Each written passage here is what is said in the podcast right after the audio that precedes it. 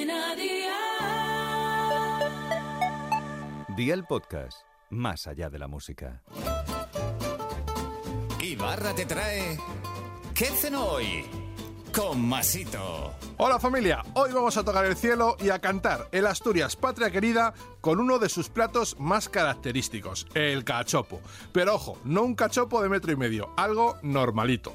Lo puedes hacer de lo que más te guste. Al final se trata de rellenar un par de filetes. Como lo hagas, ya es cosa tuya y de tu gusto personal. Yo te voy a dar una versión facilita y muy rica, así que vea por la libreta y toma nota de los ingredientes que te doy la receta para cuatro personas, dos filetes de ternera o de cadera o babilla abiertos a modo de libro, jamón serrano del rico, queso manchego o el que más te guste, sal, pimienta negra, huevos, pan rallado y aceite de oliva virgen extra. ¿Empezamos con la preparación? Pues venga, ¡al lío!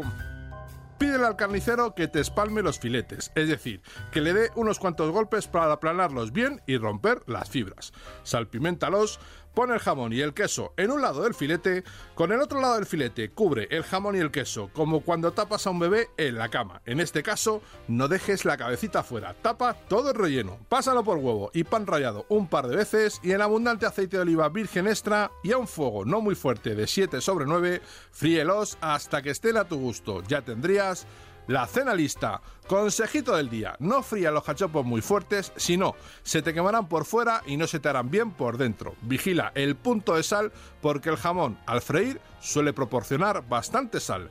Los deberes para mañana te los dejo por aquí. Costillas de cerdo, especias, limón, vino blanco y ajo. Espero y deseo que te haya gustado esta nueva receta y que te suscribas al podcast. Ya sabes que es gratuito, no te olvides de compartirlo con tus familiares y amigos y te espero mañana. Recuerda, paso lista.